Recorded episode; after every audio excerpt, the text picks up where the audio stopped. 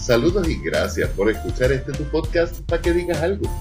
Conversaciones sobre arte, cultura y temas sociales, traído ustedes gracias a Antesala en Cuamo y a Virriola en Ponce. Yo soy Leonel Santiago y hoy continuamos nuestra conversación con el poeta, autor, declamador y performero Abel de Andrea. Que la disfruten.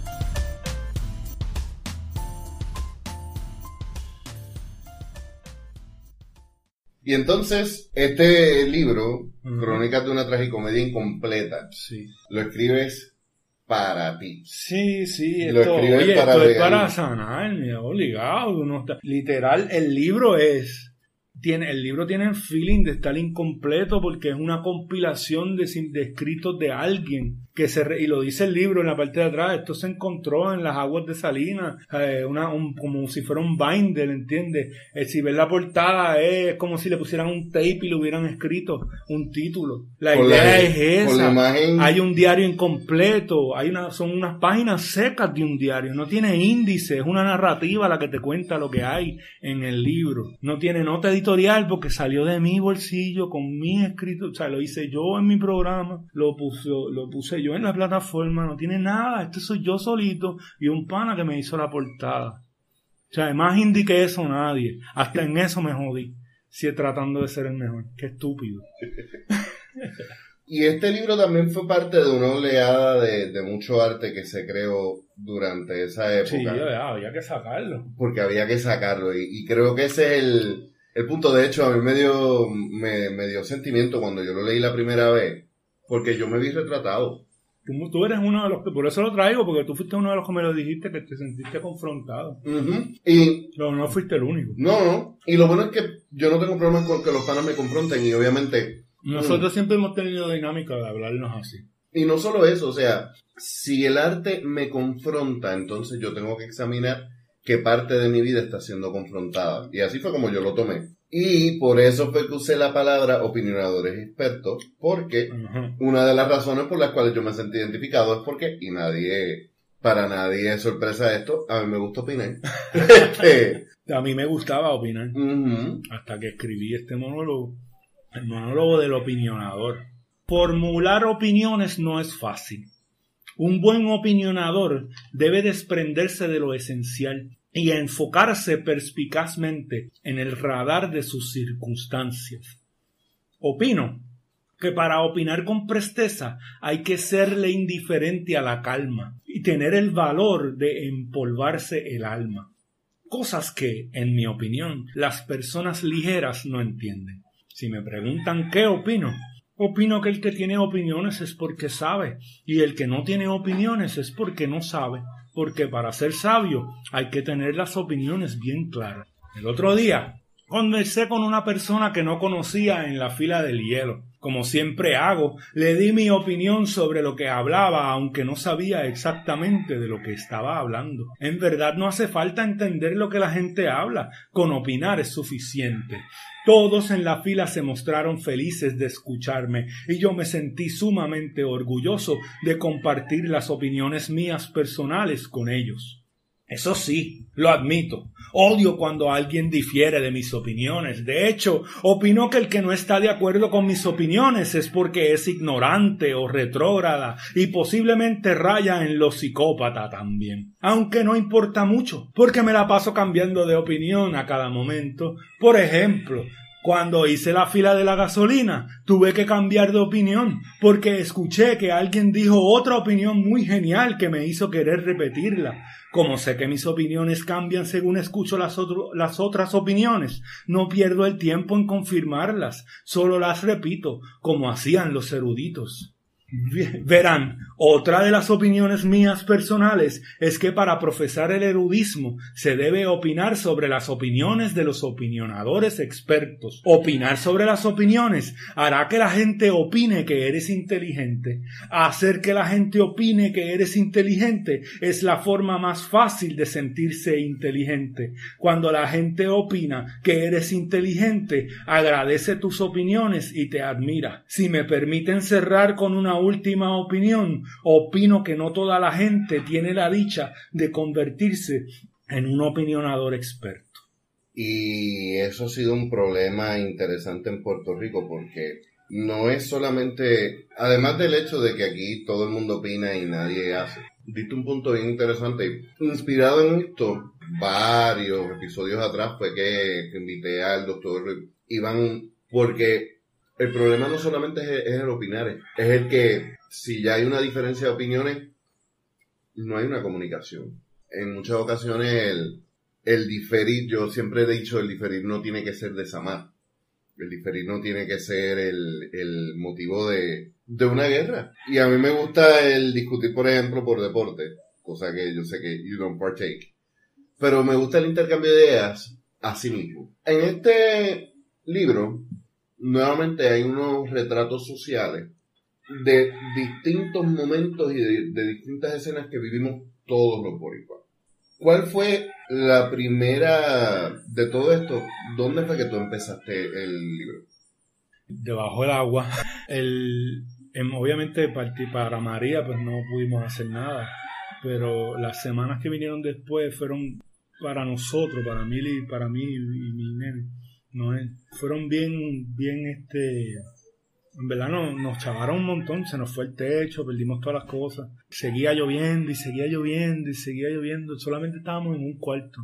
Estábamos literalmente viviendo en un cuarto y todos los días después de María, como por tres semanas, un mes, teníamos que sacar agua de la casa todo el tiempo porque no teníamos techo y salvar las cositas que teníamos en nuestro cuartito y para yo enfocarme estaba empecé a escribir empecé a escribir entiendes dije ah, yo ¿sabes? tengo que votar esto lo cool cómo lo explico. Yo veo el libro en mi cabeza primero ¿ok? veo veo la portada veo el libro veo, veo el concepto. no no no no no yo no veo el concepto yo puedo tocar el libro en mi mente. Puedo ponerle todos los sentidos y todos los colores Puedo abrirlo, puedo ver las páginas, puedo sentir la, la, textura de la página, puedo oler el libro. Yo tengo todos los sentidos en mi imaginación. Y yo veía que era este libro, así mismo la portada, que era solamente la, la, tormenta. La, icónica y traumatizante foto de María. Sí, la, icónica, la tormenta, era como si era un flyer de la tormenta con un tape y el nombre escrito. Lo veía así mismito. E impresionante, ¿verdad? Porque ya no teníamos ni luz, no teníamos nada, pero todos recordábamos esa imagen de esa tormenta así bien grande.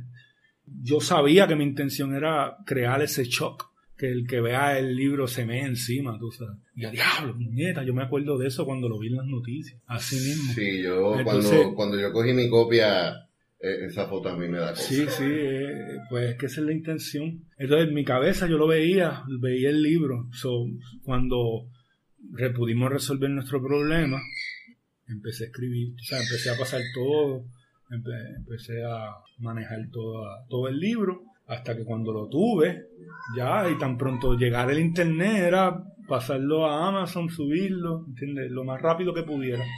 Pero ya estaba todo en mi cabeza ella estaba, yo podía verlo. Yo me acuerdo haber hecho, haberle hecho a Miri un croquis, un, un bosquejo de mm. van a ir así las historias. Y ella miraba y como que incrédula. Y yo es que ya yo sé dónde están, yo sé lo que dice. O sea, ya tú tenías, aunque no tenías el poema, no tenías la, narrativa, sabías cuál era el personaje, sabías cuál eran las circunstancias. horrible, horrible. estoy recordando muchas cosas ahora. Sí, no. Millie, eh. Millie estaba trabajando para ese tiempo. Y Millie, es babillosa, papá. No hay mujer más poderosa que Millie, déjame decirte. Millie, con esas lluvias así y todo, ella salía a buscar a sus estudiantes. Estaba dando clases. Salía a buscar a sus estudiantes. En un programa federal que estaba corriendo. Yo me viví todo ese tiempo, tú sabes, de María. Y aún así con Millie en este asunto, me, viví todo eso. Y eso está ahí en el libro. Yo, tra yo trabajo mucho de lo que vivimos y hay varias cosas de las varias de las entradas que hay escritas de los sainetes, porque siguen siendo como sainetes, como pequeñas escenas. Eh, eso es lo tripioso de mi trabajo, como que siempre va a estar así, entre, entre lo vulgar y lo, popular. Yo no diría que es ni vulgar ni popular, yo, es un formato que te funciona y lo tienes muy bien, muy bien establecido. Te lo agradezco. pues hay mucho de lo que vivió Mili como maestra, de lo que se veía cuando teníamos que salir de la casa, eh, la fila, obviamente. La fila. Pero es lo mismo que todo el mundo vivió, solo que visto desde otras perspectivas, ¿verdad? Con personajes muy coloridos que todos tuvimos que ver en ese tiempo porque estábamos relacionándonos con otras personas y hay muchos estereotipos que yo utilizo. No son muchos, son, son poquitos, pero están ahí todos plasmados, bien coloridos, y pues todo el mundo se puede identificar O de una lo- forma u otra. Y de hecho, lo- los personajes que, que están ahí retratados, que no necesariamente me identifico yo, los identifico en mi comunidad. Eso es lo, el- exacto. Hay un Eso retrato, hablando. hay un retrato de la realidad que vivimos como pueblo. Tanto lo frustrante como lo, lo inspirador, tanto lo gracioso, porque todos los boricuas recuerdan esas filas de 3 y 4 horas y alguien tiene que tener por lo menos, todo el mundo tiene por lo menos una historia graciosa de alguien. Este, Sí. y todos hicieron contacto y, y- y tuvieron una conexión con, con gente extraña porque estábamos viviendo lo mismo, porque estábamos todos en esa nube de ese polvo, de ese, de esa circunstancia, ¿Cuál fue? Tú me diste una palabra que yo usé aquí, el, la cataplexia, la el, cataplexia. Ese es el estado correcto. Era un puño, era un, movimiento cuántico que nos dejó en cataplexia. Cataplejía. la palabra. Un movimiento cuántico que nos dejó en cataplejía. Es como un glitch. Fue un glitch. Estábamos, me acuerdo que este, una muchacha que hizo una crítica sobre, sobre este libro, usó la palabra cortocircuitado en su, en su, en su reflexión. Me encantó esa palabra porque es exactamente eso mismo fue que era como un cortocircuito. Sí, y, y despertó muchas cosas. Lo- Los, traumas de, de la tormenta, yo creo que también nos envalentonaron para muchas de las cosas que luego pasaron en el 19 y nos han dado la paciencia para manejar los asuntos que han venido después. Yo creo que aún a nivel comunitario todavía, aunque no estamos al mismo nivel que estábamos en los mismos días de María, hemos vuelto a retener un poco más de, conexión y de, acercamiento con los demás. Y ese, sobre ese acercamiento, sobre el hecho de que estamos en esas mismas circunstancias, ahí es que entonces yo noto una diferencia entre ciertos poemas que tú estabas trabajando, que era desde la creación del personaje, a tú tomar una voz más central como poeta en el texto. Y llegas, empiezas entonces no solamente a hacer una crítica, sino unas arengas, unos llamados a reflexión, que entonces empieza a trabajarse con desde los hijos del polvo, aunque vemos unos visos de, de esto desde antes, pero tienes, todo tiene polvo, que es una reflexión, es una, en en cierta forma un análisis sobre la necesidad del individuo de levantarse sobre sus circunstancias, de limpiar su mente, regenerar su proceso de, de pensamiento. Pero entonces también hablas de los hijos del polvo. Ajá. ¿Cuándo es el individuo que se levanta del polvo y cómo es que el- los hijos del polvo viven? No, mira. Los hijos del polvo sale como esta necesidad de identificar quién está en las mismas circunstancias que yo. Yo el siendo el personaje, no yo el que está escribiendo. Eh, ¿Quién es como yo? El, el- la, la inadecuencia. El, ¿Quién es tan mutante y tan místico como yo? ¿Quién nació allí en aquel Caribe bajo las mismas circunstancias que yo? Hay una razón por la cual el boricua es más boricua fuera que adentro. Y es un llamado genético, ¿verdad? Eso se habla un montón de tiempo, la, la psiquis del boricua. El boricua se identifica donde sea. Y un boricua te, te escucha hablar en, en Arabia y sabe que tú eres boricua. Y se va a meter ahí en la conversación. ¿Entiendes? Y, y es como un, un- ese, ese radar que me dice, Pipi, este soy yo. El hijo del polvo es todo el que está en ese polvo. Todos los que fueron, nacieron en la polvareda. y se criaron dentro de este polvo, que no los deja ver, que no los deja ser libres, eh, salir de este lugar que atormenta, que lo único que tiene es polvo.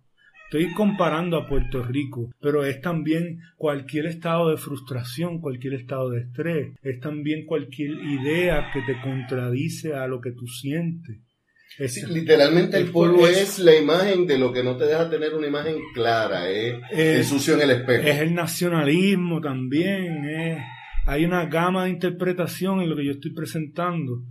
Se presta para jugar con, con, la simbología y eso es a lo que eso es a lo que a mí me llama la poesía de la poesía. La poesía para mí y si es y sigue siendo y siempre será el arte de cambiar los significados. El arte de jugar con los significados entiende si puedes si no entiendes es porque no era para ti punto y ya así funciona esto no es que se hable en código es que hay, hay una forma verdad de hablar con otras personas que entienden lo mismo que tú. Y es a través de la experiencia, a través de, lo que uno vive.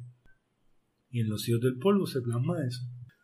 Dame ese poema, por favor. Ay, diablo, cabrón. Yo estoy en mi casa, yo no me he preparado. ¿Tú sabes cómo yo me preparo para hacer esto? Tú, me, tú dijiste, ven a casa y grabemos. Es tu culpa. Los hijos del polvo. No somos pocos como muchos creen.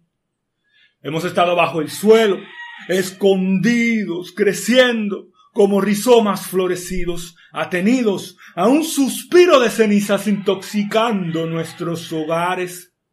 Vivimos en los lugares donde no se puede ver nada claro, donde la perspectiva está al garo y el estrés hace estrago porque todo lo que se necesita para vivir bien está caro. Los hijos del polvo Sudamos disonancia y acunamos las ansias de una utopía que todavía es boceto. Fuimos creados con el espíritu incompleto y la arcilla de piel no nos deja entender los cambios que se avecinan. Las opiniones nos dominan y encienden entusiasmo en decisiones que nos arruinan la vida. Porque conocemos bien cómo termina el cuento con los pies en el fondo, levantamos el cieno que acaricia lo hondo del agujero colonial al que fuimos sometidos, dejándonos inertes e inherentes a la indiferencia internacional. Un ciclo de historia donde el futuro y el antes son exactamente lo mismo la escoria de un reguero de organismos sacarinos errantes que se la pasan deprimidos, esperando el miedo que nunca vino, soñando con salir del roto para bien estar allá donde nos creen mutantes, allá afuera, donde no hay calina en el monte escondiendo el horizonte, allá afuera, que en realidad es un solo lugar.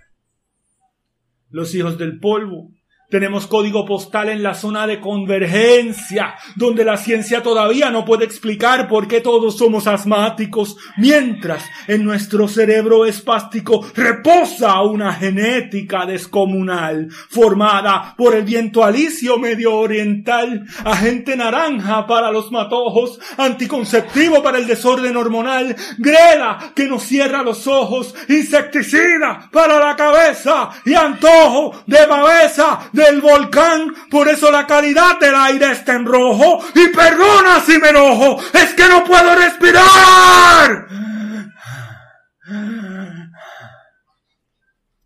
Los hijos del polvo, sabemos que debajo de la tierra está el tesoro, porque nosotros somos el oro.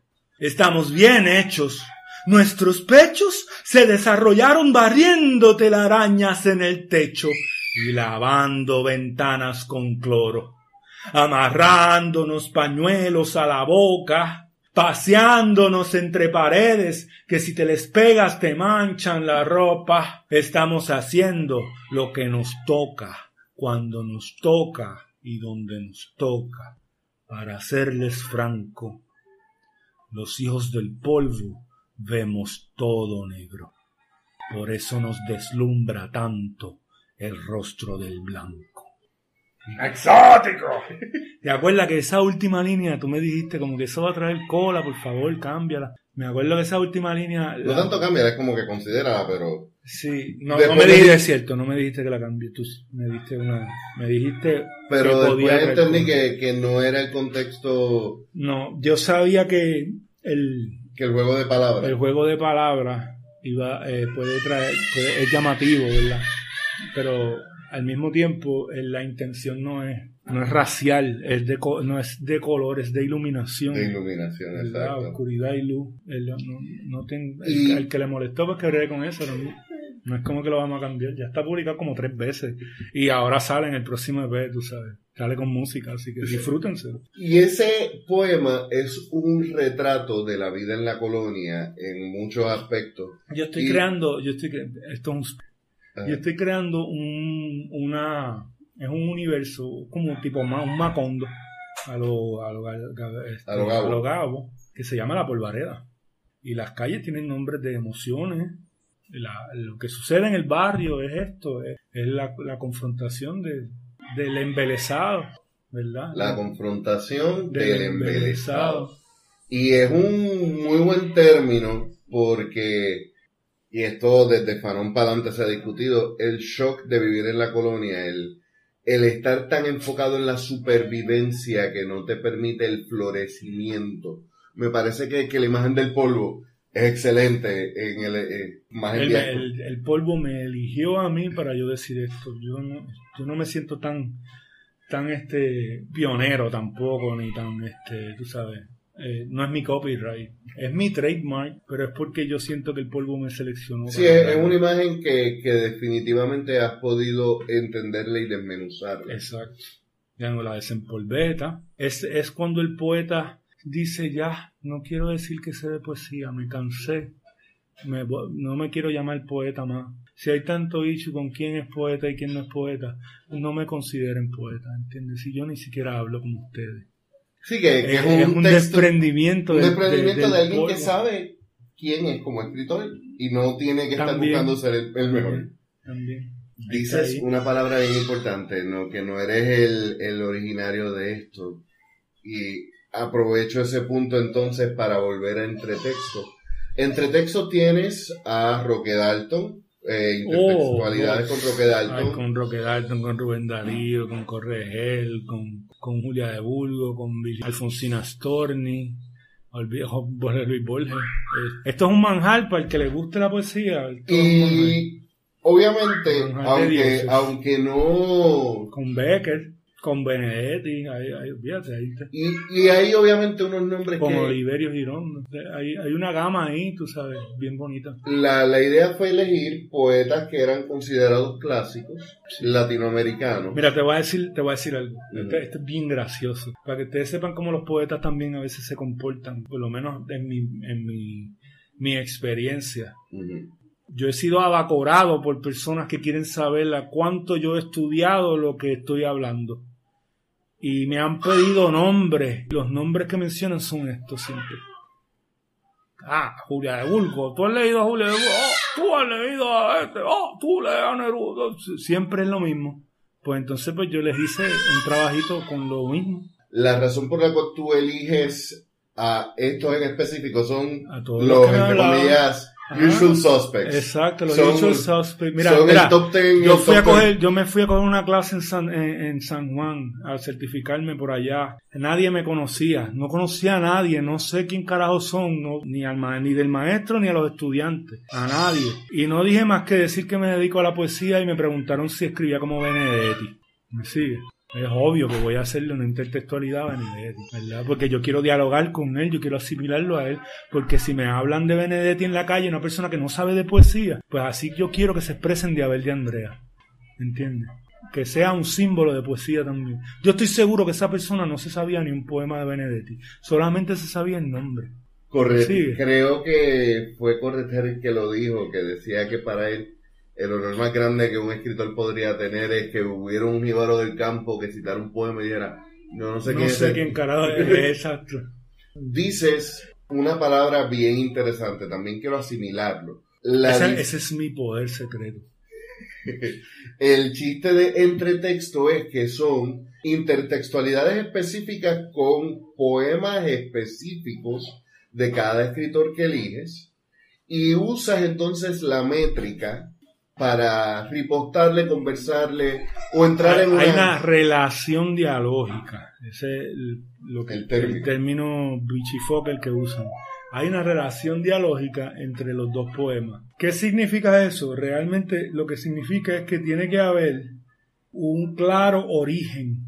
¿De dónde salió tu, Una conexión directa. Sí, tiene que, tiene que parafrasear lo que está diciendo o, o utilizar incluso una cita del enunciado de lo que se está diciendo en el otro poema. Tiene que ser obvio, porque si, si no es obvio, pues entonces ya no, no tienes ni que decir que es intertextualidad. Si no lo puedes, si no lo, si logras que no sea obvio, pues ese, ese es tu arte, hermano. No tiene que decir que es de nadie. Decir que es de alguien es cortesía. Y si eres tan, si tienes esa cortesía como yo la tuve en este, en este poemario, la cortesía de decir la relación dialógica. En mi caso yo sí tenía que decirlo porque yo no solo tuve una relación dialógica obvia, yo tuve también una imitación de la métrica, que es a lo que tú querías llegar, una imitación de la métrica y una asimilación de la Del voz estilo. melódica, del estilo.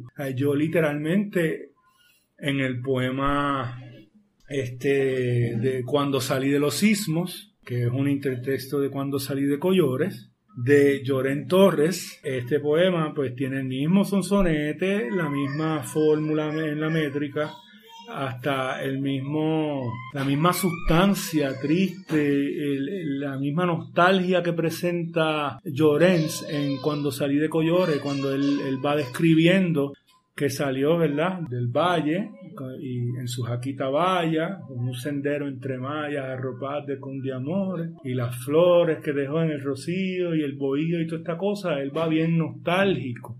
Pues yo voy de la misma manera rompiendo con los sismos de una forma nostálgica.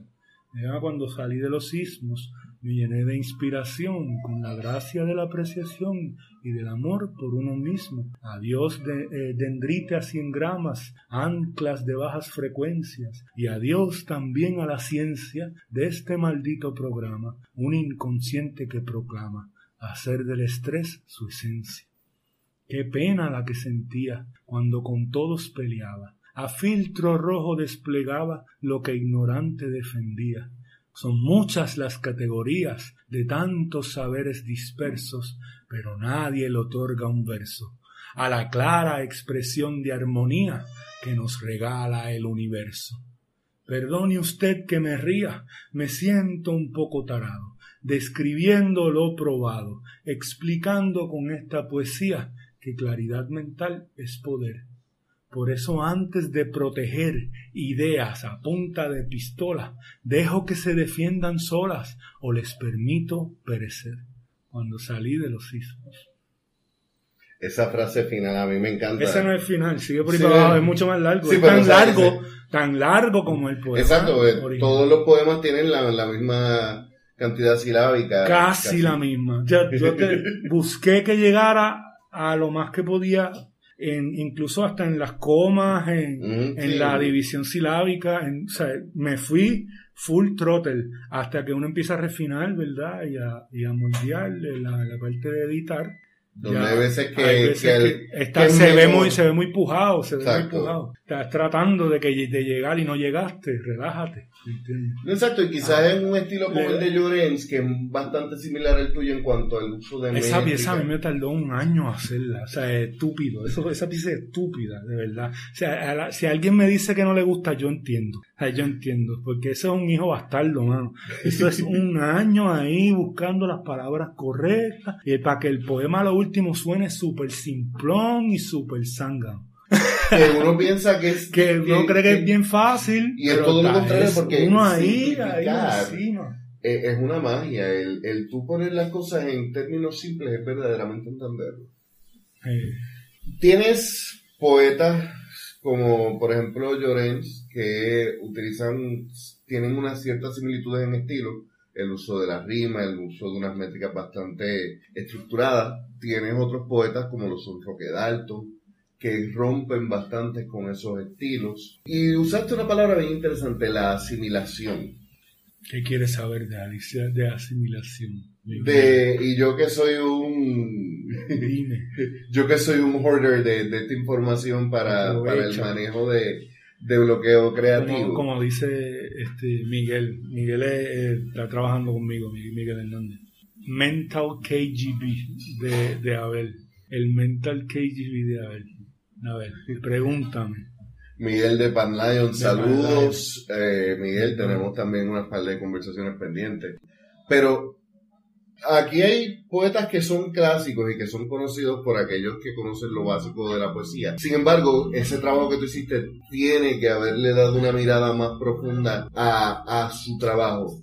Así por encimita, mencióname qué, qué cosas asimilaste que son herramientas que, coño, esto lo puedo usar para mi trabajo de por sí o, o me gusta esto de este autor. Mira, mi pieza favorita en todo el texto es la pieza del parto. Eh, Yo describo el parto de mi hijo Noel. Eh, la pieza, yo la es, él- es con el estilo de Becker, es toda Becker. El, el- el que ha leído a Becker esa pieza cree que es una pieza de Becker. Sí, es, es el otro lado de que solo se quedan los muertos. Sí, en vez de es la antítesis. En vez de ser un funeral, como en que solo se quedan los muertos, que es la pieza de Becker, este es el parto, es un parto. En vez de morir es na- el nacimiento. Una antítesis completa. El, eh, pero uso todo su estilo, todos sus trazos, soy bien delicado en, cómo adjetivar. Él, era, él tenía, él tenía un, ese flow es inigualable. O sea, Becker es Becker y no hay quien sea como él. Pero yo soy atrevido y me sale del forro intentarlo. Y lo hice bien, mano. Yo creo que la pieza, literal, una persona que ha leído a Becker, que es fan de Becker, lo lee y cree que te atestiguarlo. Y cree A que mí te a- hay una imagen que tú tienes ahí de unos mapaches. No, como comienza. Abrimos los ojos como mapaches salvajes. Nos abrazamos medrosos con apocada emoción y dejamos que el silencio tiñera nuestros paisajes. Aclaran incertidumbres dos rayas de revelación. Un mundo viene a nacer, divina manifestación. Entre alegrías y tristezas nos morimos de terror, imaginando la aventura que apenas comienza.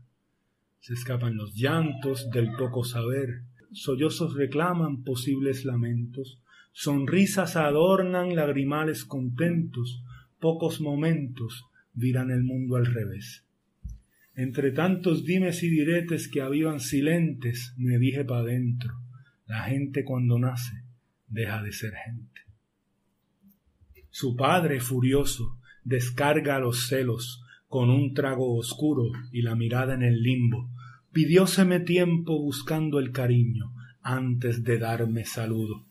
Su madre, preocupada, alista consejos, cosiendo desgarres que abren su pecho. Si le hubiera hablado, no lo hubiera hecho, se decía y cuestionaba en qué habría fallado. Nosotros de tórtolos, imaginando el lecho, un hogarcito menudo, nada de ostentoso, prefiriendo amor puro a bienes lujosos. Así nuevamente pensé aranoso. La gente cuando nace deja de ser gente. Todos conocen el cuento. Una semilla se gestaba en el vientre de mi amada, ya se notaba creciendo. El cigoto dividiendo sus segmentos el útero inflamaba. Más cómoda la cama que la etapa maternal, alcahuetería en manojos, antojos por pedidos, changuería total, el cariñito habitual que nos mantiene unidos. Creemos más en carácter que en género o en nombres, una crianza que asombre a todo el que se haga parte, que el antes no nos estorbe en esta formación, claros en nuestra misión de siempre estar presentes. El cierzo atacó de repente, escalofriándome siniestro, recurriendo el pensamiento.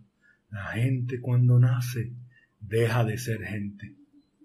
Las náuseas cortan la noche, ojeras de un insomnio helado, crujir hasta en los reproches, punzadas en los costados, un rumor es escabroso, fuerte azota en el alma, el proceso es doloroso y alarma desde el alba. Lista está la maleta, pues no se duerme a merced de retortijones dementes, combate el sediento la sed, rompiéndole la fuente. Suspiramos los lamentos con un bálsamo medroso. El turno es de los expertos, el parto será espantoso.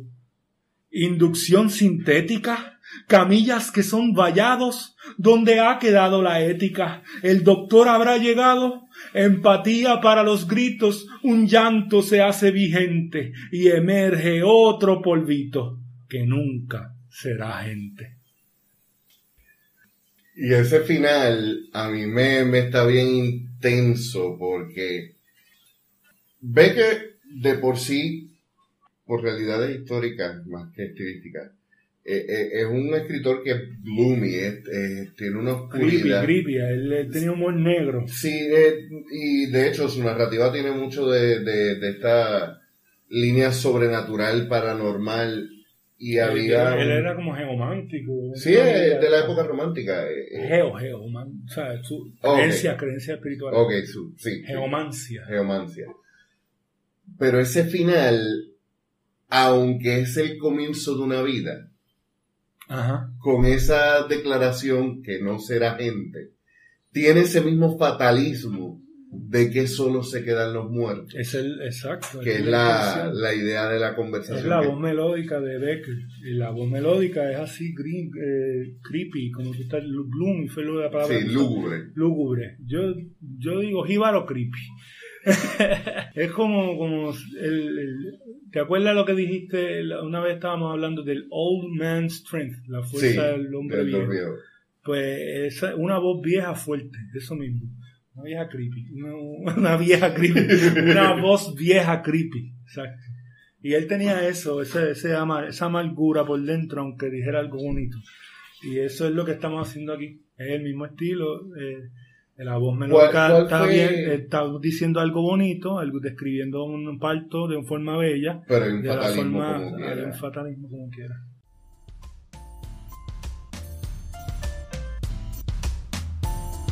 Y me parece que aquí es un perfecto momento para detenernos y tomar el tiempo para absorber lo que hemos conversado con nuestro invitado el día de hoy. Como siempre en las notas, les invitamos a que chequen las redes sociales de nuestro invitado, al igual que los distintos proyectos que tiene, por ejemplo en Spotify, los videos en YouTube, etcétera, al igual que nuestras redes sociales y el enlace para todo, incluso nuestra tienda, está ahora en un enlace conveniente en Linktree que tendremos al final de las notas también. Yo soy Leonel Santiago, espero que hayan disfrutado esta conversación y nos escuchamos la semana que viene.